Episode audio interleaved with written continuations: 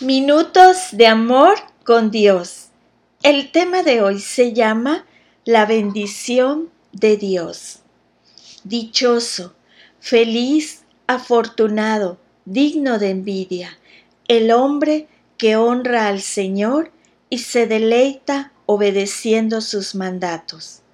Es la forma en la que la versión Reina Valera contemporánea traduce el primer verso del Salmo 112. A lo largo de la Biblia, Dios promete consistentemente bendecir a su pueblo, pero su bendición también depende de nuestras elecciones. Él pone delante de la gente dos claras opciones. He puesto ante ustedes la vida y la muerte, la bendición y la maldición. Escoge pues la vida para que tú y tu descendencia vivan.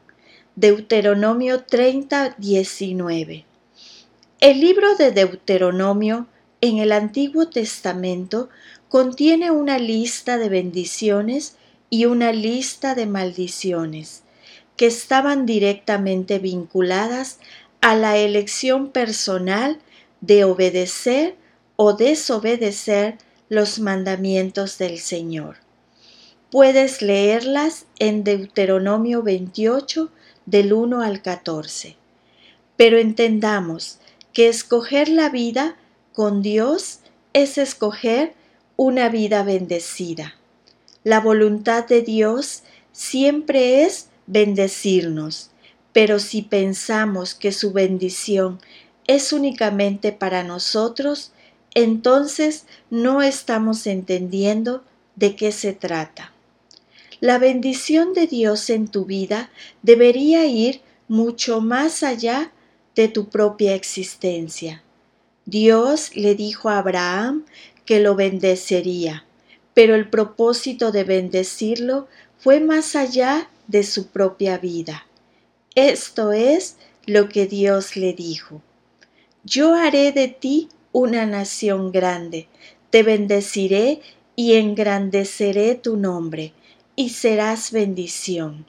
Génesis 12:2 El propósito de la bendición de Dios es permitir ser un gran canal de bendición para otros.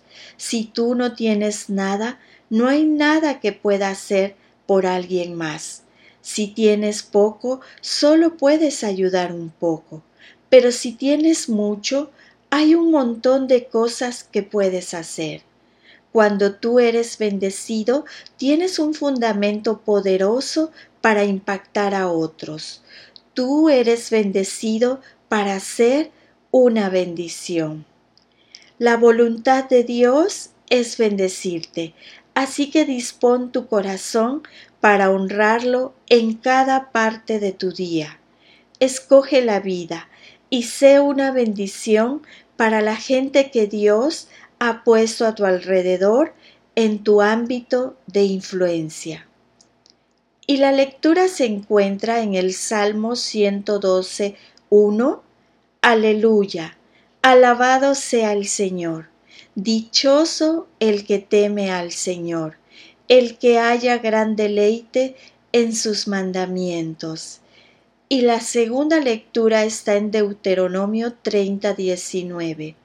Hoy pongo en el cielo a la tierra por testigos contra ti, de que he dado a elegir entre la vida y la muerte, entre la bendición y la maldición. Elige pues la vida, para que vivan tú y tus descendientes. Y la tercera lectura está en el libro de Génesis 12.2. Haré de ti una nación grande y te bendeciré. Haré famoso tu nombre y serás una bendición. Amén.